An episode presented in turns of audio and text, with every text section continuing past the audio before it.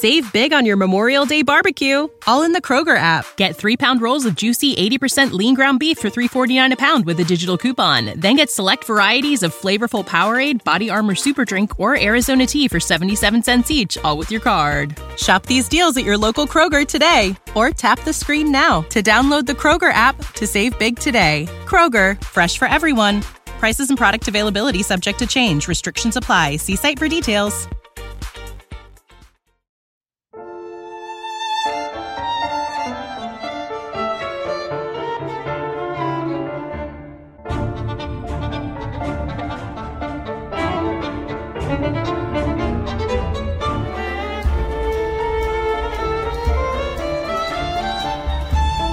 Ana Karenina, de Lev Talstov.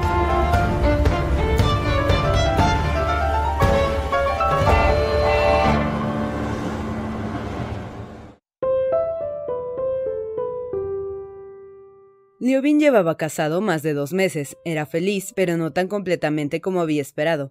A cada momento le salía al paso una decepción de sus antiguas ilusiones, o bien encontraba en otro un encanto inesperado. Aunque dichoso, veía la ser vida familiar que ésta era muy diferente de lo que él había creído. Experimentaba lo que un hombre que admirando primero los suaves movimientos de una barca en un lago, entrará luego él mismo en la embarcación. Veía que había poco tiempo para estar inmóvil sobre las aguas, que había que pensar, sin olvidarlo un momento, en el rumbo, que no podía tampoco echar en olvido, que debajo había agua, que era preciso remar, y que las manos, no acostumbradas, sentían dolor, y en fin, que lo que es muy fácil de ver, resulta difícil de hacer, aunque sea agradable de soltero ante la vida conyugal de los otros, con sus pequeñas miserias, sus disputas y celos, Liobin se limitaba a sonreír con ironía desde el fondo de su alma. Pensaba que en su futura vida de casado no solo no podría haber nada parecido, sino que incluso creía que sus formas exteriores habían de ser en todo distintas a las de los demás, de pronto, en vez de esto, resultaba que su vida de casado no solo se organizaba de un modo peculiar, sino que se componía precisamente de aquellas mismas pequeñeces que tanto despreciara antes y que ahora, contra su deseo, adquirían una importancia extraordinaria. Ahora veía que su solución no era empresa tan fácil como antes le había parecido. Aunque pensaba conocer muy bien la vida familiar, él, como todos los hombres, no la imaginaba sino con un goce de amor, no obstaculizado por nada y del que debían apartarse todas las pequeñas preocupaciones. Según él, una vez hecho su trabajo, debía descansar en la dicha del amor. Kitty debía ser amada y nada más, pero Liubin olvidaba, como todos los hombres, que ella también tenía que trabajar, y le sorprendía que aquella gentil y poética Kitty pudiera, no ya en las primeras semanas, sino en los primeros días de su vida conyugal, pensar, acordarse y preocuparse de manteles, muebles, colchones para los huéspedes, bandejas, comidas, etc. Ya de novios le había impresionado la firmeza con que Kitty se había negado a hacer el viaje al extranjero, prefiriendo ir al campo como si pensara ya en algo que era preciso hacer y pudiese, aparte del amor, pensar en otras cosas. Esto le ofendió entonces y ahora le ofendía, su preocupación por detalles materiales a los que él no daba ninguna importancia. Y Liobin, que la amaba, aunque burlándose de su esposa por todo ello, no podía dejar de admirarla. Sonreía al ver colocar muebles llevados de Moscú, arreglar de un modo personal y nuevo su habitación común, colgar las cortinas, ordenar las habitaciones destinadas en el futuro a los invitados y a Dolly, aderezar el cuarto de su nueva doncella, encargar la comida al viejo cocinero, discutir con Agafia Mikhailovna, retirándole la custodia de las provisiones.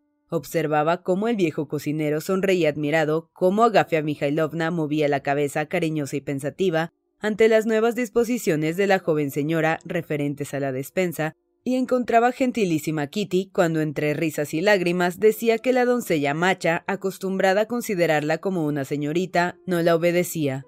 Liobin sonría entre divertido y extrañado, pero a pesar de todo, le parecía que habría sido mejor que su joven esposa no se ocupara de aquellas cosas.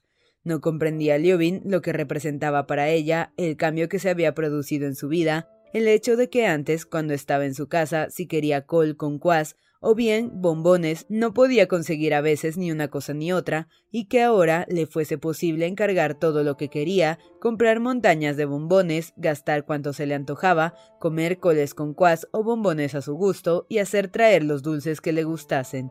Ahora Kitty pensaba con alegría en la llegada de Dolly con los niños, sobre todo porque encargaría para esto sus golosinas preferidas, mientras Dolly podría apreciar el nuevo orden que reinaba allí. Sin saber por qué, los quehaceres de la casa le interesaban en extremo, sintiendo por instinto la proximidad de la primavera y sabiendo que aún habría días de mal tiempo, arreglaba su nidito lo mejor que podía, apresurándose a construir y aprender cómo había que construir. La preocupación de Kitty por las cosas pequeñas del hogar, tan distinta al elevado ideal de felicidad que Liobin se había formado al principio de su matrimonio, era uno de sus desengaños, pero la gentileza con que ella se entregaba a tales ocupaciones, sin que Liobin comprendiera por qué, aunque le encantaba, constituía a la vez uno de los atractivos de su nueva vida. Otra decepción mezclada de encanto eran las discusiones.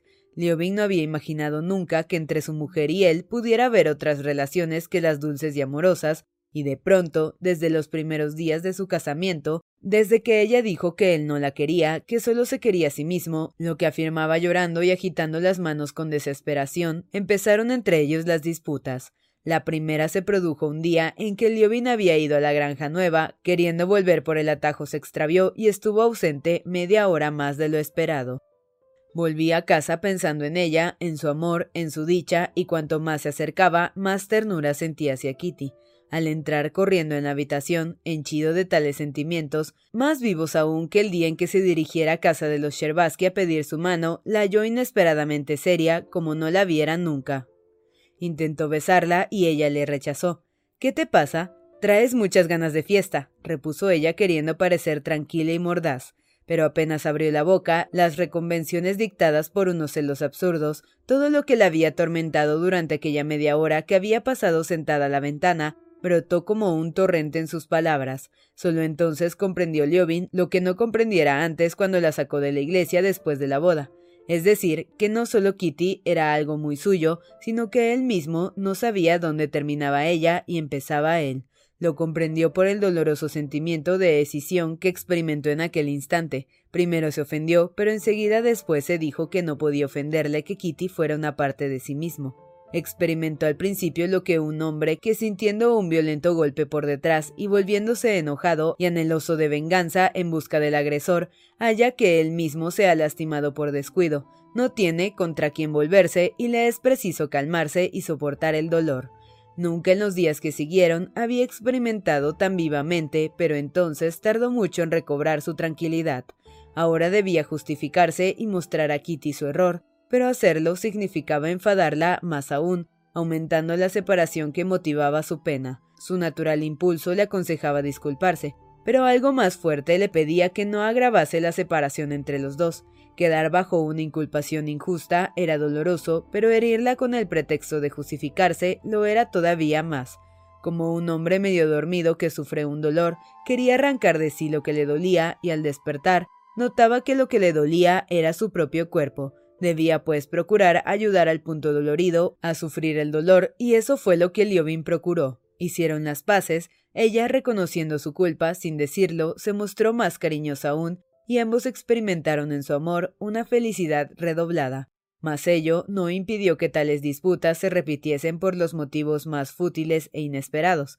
Sucedían a menudo porque aún ignoraban los dos lo que era importante para ambos y porque al principio estaban frecuentemente en mala disposición de ánimo. Si uno estaba de buen humor, el otro de malo. La paz no se alteraba, pero si ambos coincidían en su mal humor, surgían disputas por motivos inconcebiblemente baladíes hasta el punto de que luego, a veces, no podían recordar por qué habían discutido. Cierto que cuando los dos estaban de buen humor, sentían redoblada la alegría de vivir, pero con todo, aquel primer tiempo fue penoso para los dos, y durante él sintieron más fuertemente la opresión de la cadena que los ligaba. En conjunto, la luna de miel, esto es, el mes siguiente a la boda del que Liobin esperaba tanto, no solo no fue de miel, sino que quedó en el recuerdo de ambos como la época más penosa y humillante de toda su vida. Los dos procuraron tachar en su existencia futura todas las líneas grotescas y vergonzosas de aquellos primeros tiempos en que ambos, pocas veces en un estado de espíritu tranquilo, no se molestaban casi nunca tal como eran. Solo aquel tercer mes de matrimonio, después de un viaje a Moscú, donde pasaron un mes, su vida entró en un terreno de mayor comprensión.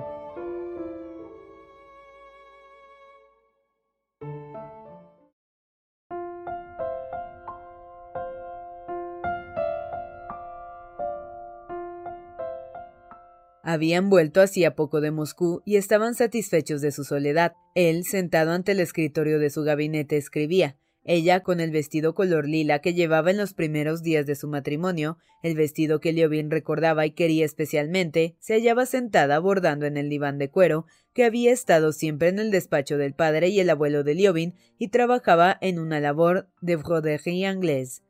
Liobin pensaba y escribía sin dejar de sentir la presencia de su mujer los trabajos de su hacienda y la obra en que debía exponer su nuevo modo de dirigir las fincas no habían quedado olvidados, pero así como antes, tales ideas y ocupaciones le parecían insignificantes en comparación a la oscuridad que rodeaba la vida, ahora le parecían secundarias y mínimas en comparación a la vida que le esperaba inundada de radiante luz.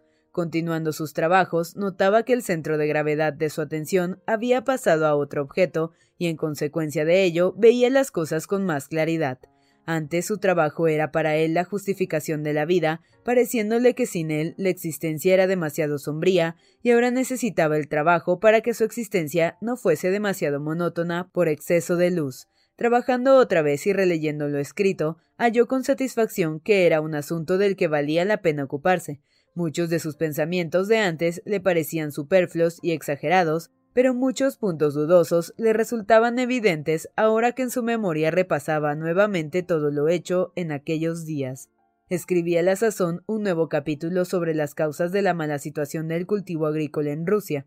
Demostraba que la pobreza rusa no procedía solo del mal reparto de tierras y de la orientación equivocada, sino que contribuía a ella la civilización extranjera, adoptada de una manera anómala en los últimos tiempos en el país, sobre todo en los medios de comunicación, en los ferrocarriles, que implicaron la centralización en las ciudades, en el desarrollo de lujo y por consiguiente en la creación, en detrimento de la agricultura, de nuevas industrias, en la explotación exagerada del crédito y su acompañante el juego de bolsa. A su juicio, en un desarrollo normal de la riqueza de un Estado, aquellos elementos debían surgir solo cuando estuviera bien desarrollado el cultivo agrícola y elevado a condiciones normales o al menos definidas, entendiendo que la riqueza de un país debe crecer progresivamente y procurando que otras fuentes de riqueza no se adelanten al cultivo agrario. En fin, creía que los medios de comunicación debían corresponder a un determinado estado de la agricultura y que dado el mal sistema ruso de explotar el campo, los ferrocarriles, resultado de una necesidad política y no económica, llegaron antes de tiempo y en lugar de ayudar al cultivo agrícola como se esperaba y provocar desarrollo de las industrias y el crédito, lo habían paralizado, Sostenía que así como el desarrollo parcial y prematuro de una parte del organismo animal estorbaría el normal crecimiento, así en Rusia al desarrollo de la riqueza general lo habían perjudicado el crédito, los transportes, el aumento industrial, sin duda necesarios en Europa, pero inoportunos en Rusia, donde no habían causado más que perjuicios, eliminando lo esencial y corriente, que era la organización de la agricultura. Mientras Liobin escribía, Kitty pensaba en la poca espontánea amabilidad con que su marido había tratado al joven príncipe Charsky, que en Moscú se había permitido cortejarla con tan escaso tacto el día antes de marchar.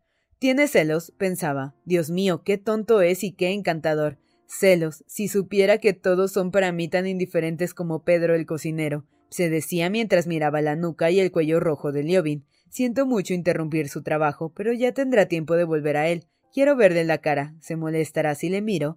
Quiero que se vuelva. Vuélvete, vuélvete, lo quiero. Y Kitty abrió más los ojos para aumentar el efecto de su mirada. Sí, todo eso se lleva el jugo. Produce una falsa apariencia de prosperidad. murmuró Liobin dejando de escribir y notando que Kitty le miraba, sonrió. ¿Qué? preguntó levantándose. Se ha vuelto, pensó ella. Nada, quería que volvieras la cabeza, dijo en voz alta y mirándole y tratando de averiguar si estaba descontento de que le hubiera interrumpido el trabajo. Qué bien estamos aquí los dos solos. ¿Quién me lo hubiera dicho? repuso él acercándose a su esposa con sonrisa radiante de felicidad. Yo también me siento muy a gusto, repuso ella. No quiero ir a ningún sitio, y menos a Moscú.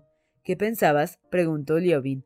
Pensaba, pero no, Anda, trabaja, no te distraigas, repuso Kitty frunciendo los labios. Además, yo también tengo que cortar unas piezas, y comenzó a hacerlo con las tijeras. Dime lo que pensabas, insistió él sentándose a su lado y mirando el movimiento de las tijeritas. ¿En qué? ¿En Moscú? ¿En tu nuca? ¿En qué, en pago de qué poseo esta felicidad? Es demasiado hermoso para ser natural, dijo Liobin besándole la mano. Creo lo contrario, lo natural es siempre lo mejor. Te sale un rizo por aquí, dijo Liobin volviendo suavemente la cabeza de Kitty. ¿Ves? No, no estamos trabajando y. Mas ya no hicieron nada, y cuando Kuzma entró anunciando que el té estaba servido, se separaron bruscamente como dos culpables. ¿Han venido los criados de la ciudad? le preguntó Liobin a Kuzma. Ahora mismo están arreglando las cosas.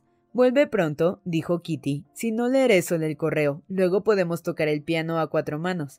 Una vez solo, guardando sus papeles en una cartera nueva comprada por Kitty, fue a lavarse las manos en un nuevo lavabo y con nuevos efectos de tocador que también con ella habían aparecido. Liobin sonreía sus pensamientos y a la vez movía la cabeza con reproche.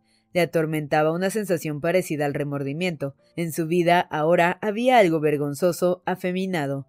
No está bien vivir así, pensaba. En casi tres meses no he hecho nada. Hoy me puse por primera vez a trabajar y apenas empezado lo dejé. Hasta descuido mis ocupaciones diarias. Nunca visito la finca a pie ni a caballo. Unas veces por mí, otras por ella. Jamás dejo sola a Kitty creyendo que va a aburrirse. Y cuando pienso que antes suponía que la vida de soltero no valía nada y que la verdadera empezaba con el matrimonio, pero en tres meses transcurridos jamás he vivido de manera tan ociosa e inútil. Esto es imposible. Hay que empezar a trabajar. Claro que ella no es culpable. No puedo reprochárselo. Yo debía ser más firme, defender mi libertad masculina. Si no, me acostumbraré a esto, pero ella no tiene la culpa, se repetía.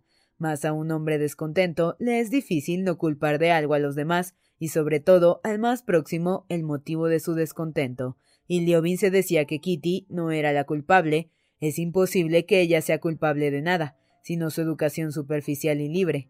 Aquel tonto de Charsky. Ya sé que ella quería atajarle, pero no pudo. Y concluía, sí, fuera del interés de la casa, y este es innegable que lo tiene, aparte de sus vestidos y su broderie inglés, Kitty no se interesa seriamente ni por asuntos propios, ni por la economía doméstica, ni por los campesinos, ni por la música, a pesar de que es una entendida en ella, ni por la lectura. No hace nada y está completamente satisfecha y le censuraba en el fondo de su alma, sin comprender aún que Kitty se preparaba a aquel periodo de actividad en que sería a la vez esposa y dueña de casa, y habría de cuidar, nutrir y educar a sus hijos. No comprendía que ella sentía esto por instinto y que al prepararse para aquel tremendo trabajo, no reconvenían los felices momentos de despreocupación y de dicha de amar que gozaba ahora mientras construía alegremente su futuro nido.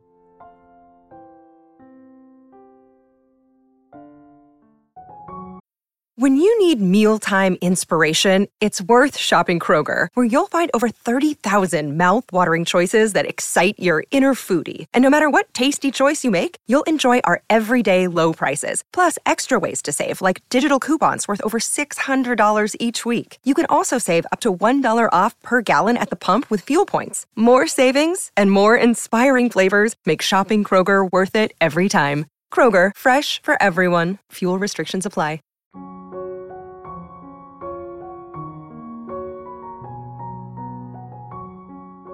Cuando Liobin subió, su mujer estaba ante un nuevo samovar de plata y un servicio de tazas también nuevo.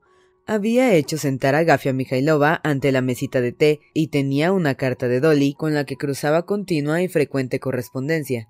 Ve, su señora me ha hecho sentarme con ella, dijo Agafia Mijailovna sonriendo amistosamente a Kitty y en las palabras de la anciana, Liobin leyó el final del drama desarrollado útilmente entre ambas mujeres. Veía que a pesar del dolor ocasionado por Kitty Alaya al quitarle las riendas del gobierno doméstico, ella había vencido al fin, consiguiendo hacerse querer. Toma, aquí hay una carta para ti, dijo Kitty tendiéndole una llena de faltas ortográficas. Es de una mujer, al parecer aquella de tu hermano. No la he leído, y esta es de mi familia. Dolly ha llevado al baile infantil de casa Sarmatsky a Gricha y a Tania. Tania vestía de marquesa. Liobin no la escuchaba. Sonrojándose tomó la carta de María Nikolaevna, la ex amante de su hermano Nicolás. En su primera carta, ella le dijo que Nicolás la había echado a la calle sin culpa, añadiendo con flema ingenuidad que aunque vivía en la miseria, no pedía ni deseaba nada, atormentándola solo el pensamiento de que Nicolás, a causa de su decaída salud, iría cada día peor, y pedía a Liobin que se preocupase por él. Ahora decía otra cosa. Había encontrado a su hermano en Moscú, se habían unido de nuevo y habían marchado a una capital de provincia en donde Nicolás había hallado un empleo. Últimamente había, sin embargo, discutido con el jefe y había tomado la decisión de trasladarse de nuevo a Moscú, pero había enfermado en el camino y era muy poco probable que pudiera reaccionar. Siempre se acuerda de usted y además no tenemos ya dinero. Mira lo que Dolly dice de ti, empezó Kitty sonriente, pero de pronto se detuvo observando el cambio en la expresión del rostro de su esposo. ¿Qué te pasa? ¿Qué tienes? Mi hermano Nicolás está muriendo. Tengo que irme. ¿Cuándo? Mañana. ¿Puedo ir contigo? ¿Para qué, Kitty? dijo Liobin con reproche. ¿Para qué? repuso ella ofendida por la desgana con que Liobin acogía su ofrecimiento. ¿Acaso no puedo ir? ¿Es que voy a estorbarte? Yo me voy porque mi hermano se muere, pero tú, lo mismo que tú. En un momento tan grave para mí, ella no piensa más en que se aburrirá sola, se dijo Liovin, y este pensamiento le llenó de aflicción. Es imposible, dijo severamente. Agafia Mikhailovna, previendo una disputa conyugal, dejó la taza y salió. Kitty no la vio siquiera. El tono de las últimas palabras de su esposo la ofendía, en especial porque era evidente que él no daba ninguna importancia a lo que ella decía. Pues yo te digo que si te vas me voy contigo por encima de todo, insistió con irritada precipitación. ¿Por qué dices que es imposible? ¿Por qué lo es? Porque tengo que ir, Dios sabe a dónde, por Dios sabe qué caminos, pernoctando en las posadas. Me estorbarás, dijo Liobin procurando conservar su sangre fría.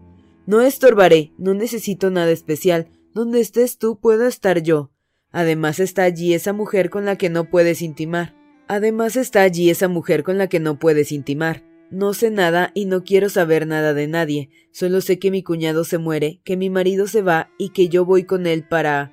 Kitty, no te enfades, pero este asunto es grave y me enoja que confundas un sentimiento de simpatía con el afán de no quedar sola. Si temes aburrirte sola aquí, vete a Moscú.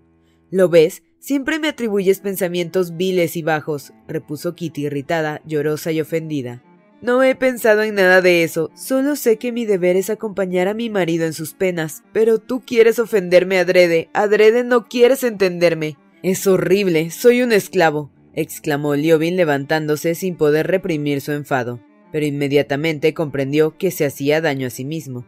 Entonces, ¿por qué te has casado? Para arrepentirte, bien podías haber seguido libre, repuso ella, y levantándose de un salto, corrió al salón. Cuando él la siguió, Kitty lloraba. Él trató de calmarla, buscando palabras que si no lograran convencerla, la tranquilizarán al menos, pero ella no le escuchaba ni aceptaba ninguno de sus argumentos. Liobin se inclinó, tomó su mano, que se le resistía, y la besó.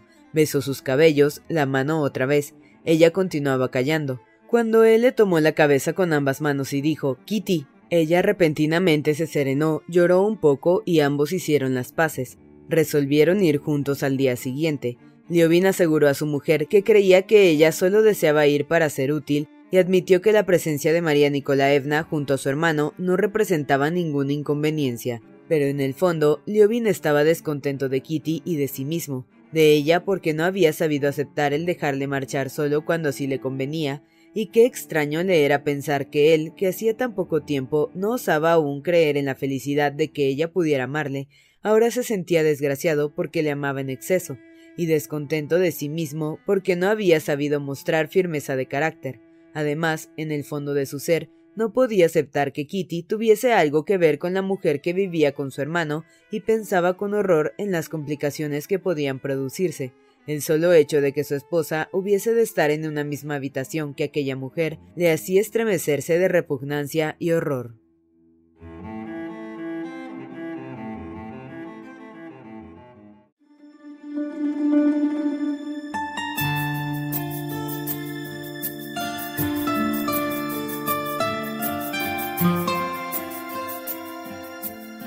La fonda de la capital de provincia en que estaba Nicolás Liobin era una de esas fondas provincianas que se construyen según adelantos modernos con las mejores intenciones de limpieza, confort y hasta elegancia, pero que debido al público que las frecuenta se convierten en sucias tabernas con pretensiones de modernidad, resultando por ello aún peores que las antiguas fondas en las que nada se hacía para disimular el desaseo. Esta había llegado ya a aquel estado, en la entrada, fumando un cigarrillo, estaba un soldado de sucio uniforme que debía ser el portero. Se veía después una escalera de hierro colado, sombría y desagradable, un camarero de expresión desvergonzada, vistiendo un raído frac, una sala con un ramo de flores de cera cubiertas de polvo sobre la vieja mesa. La suciedad, el descuido y el polvo que reinaban por todas partes, al lado de ellos cierta presunción de modernidad, que olía a estación de ferrocarril, produjeron a Liobin, por contraste con su vida de recién casado, una penosa impresión en especial porque la impresión de falsedad que causaba la fonda no estaba en relación con lo que les esperaba. Resultó, como siempre, que después de haberles preguntado de qué precio querían la habitación, no había ninguna buena. Una de estas la ocupaba un revisor de ferrocarril, otra un abogado de Moscú y la tercera la princesa Astafieva, que se había detenido allí de regreso de sus propiedades. Solo había disponible una social coba a cuyo lado les prometieron otra libre para la noche. Enojado contra su mujer al ver que sucedía lo que había temido, es decir, que en el momento de su llegada, cuando más preocupado estaba por la situación de su hermano, había de ocuparse de ella en vez de precipitarse hacia Nicolás, Liobin la acompañó a la habitación que les destinaban. Ve, ve, dijo Kitty en voz baja y tímida, mirándole como si comprendiera su culpa. Liobin salió en silencio y halló en el país a María Nicolaevna, que informada de que habían llegado, acudía sin osar entrar. Seguía igual que cuando la vio en Moscú, el mismo vestido de lana, los brazos y la garganta descubiertos y el mismo rostro bondadoso con pecas, algo más lleno que antes. ¿Cómo está? ¿Cómo se siente? Muy mal. Ya no se levanta. Todo el tiempo le ha estado esperando. Pero usted, su señora. Como Liobin al principio no entendió lo que le inquietaba, ella se explicó. Mire, iré a la cocina, murmuró. Su señor hermano está muy contento. Ha oído hablar de la señorita y la conoce de cuando estábamos en el extranjero. Liobin, comprendiendo que le hablaba de su mujer, no supo qué contestar. Vamos, vamos, dijo. Pero apenas dieron un paso, se abrió la puerta de la habitación y apareció Kitty. Liobin se sonrojó de vergüenza e ira contra su mujer, que se ponía y le ponía en situación tan embarazosa. María Nicolaevna se ruborizó más aún. Sofocada, encarnada hasta saltársele las lágrimas, tomó con ambas manos las puntas de su pañuelo y empezó a enrollarlas con sus dedos rojos, sin saber qué hacer ni qué decir. Primero, Liobin solo vio la mirada de hábito interés con que Kitty escudriñaba aquella mujer, aquella terrible mujer incomprensible para ella. Pero eso solo duró un momento. ¿Qué? ¿Cómo está? dijo Kitty dirigiéndose primero a su marido y luego a la mujer. El pasillo no es lugar a propósito para hablar, dijo Liobin mirando con irritación a un hombre que pasaba muy estirado y al parecer absorto en sus preocupaciones. Entonces pasen, indicó Kitty a María Nicolaevna, ya serena, pero viendo el rostro espantado de su esposo añadió y si no es mejor que vayan ustedes y envíen luego por mí. Volvió a su habitación y Liobin fue a la de su hermano. Lo que vio allí y lo que experimentó fue muy distinto de lo que esperaba. Creía que encontraría a Nicolás en el mismo estado de confianza propio de los tuberculosos y que tanto le había sorprendido durante la estancia de su hermano en el campo en otoño. Esperaba hallar los síntomas físicos de la muerte próxima aumentados, más debilidad y enflaquecimiento, pero en fin, la misma apariencia aproximada, y suponía que había de experimentar ante su hermano el mismo sentimiento de perderlo, el mismo horror ante la muerte que antes notara, aunque en mayor grado.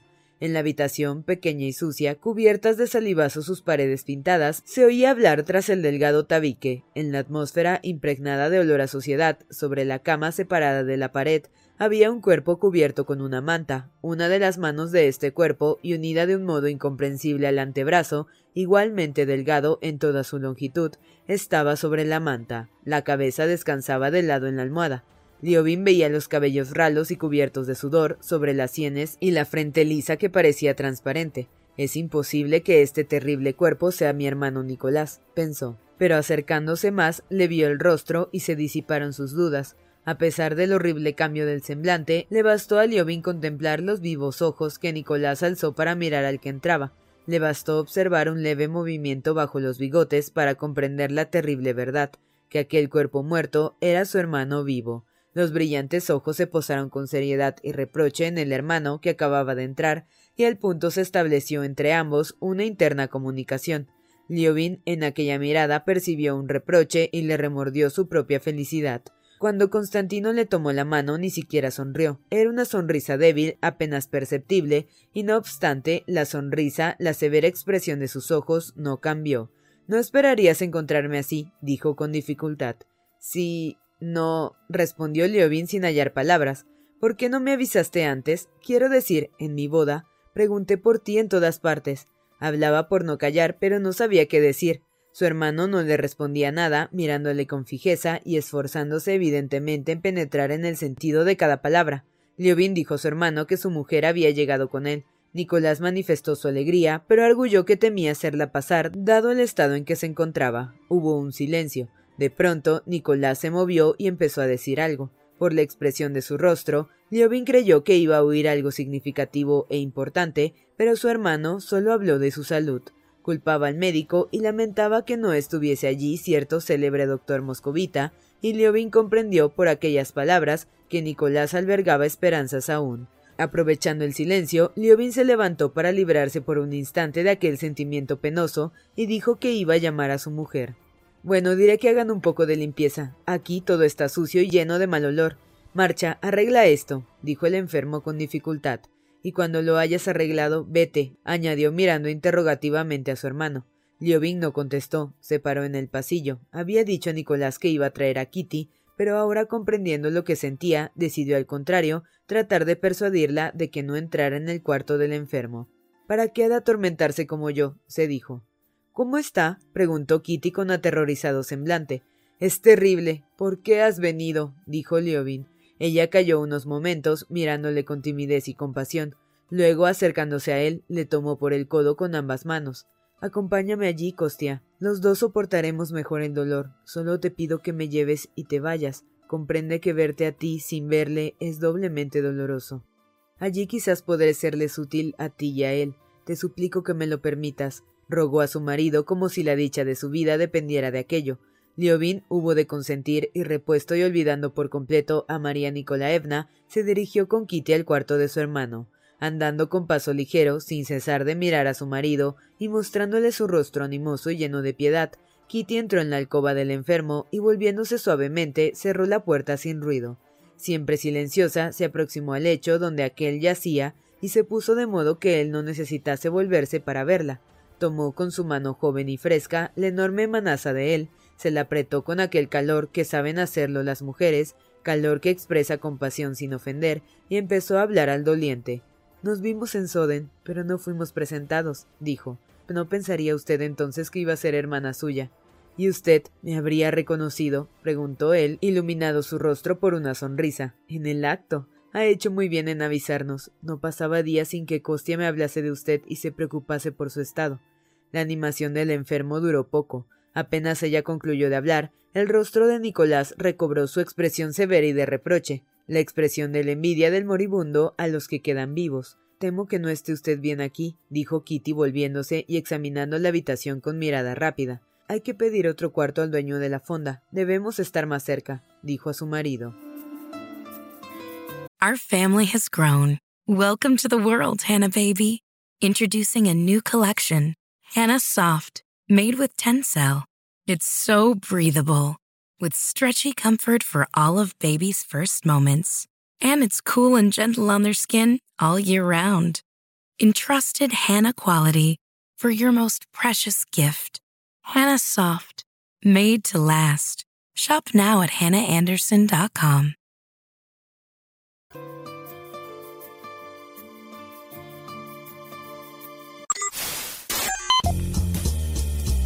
No te pierdas la continuación de esta historia. Capítulos todos los lunes, miércoles y viernes. Suscríbete. El Cuentero, con historias para tus oídos.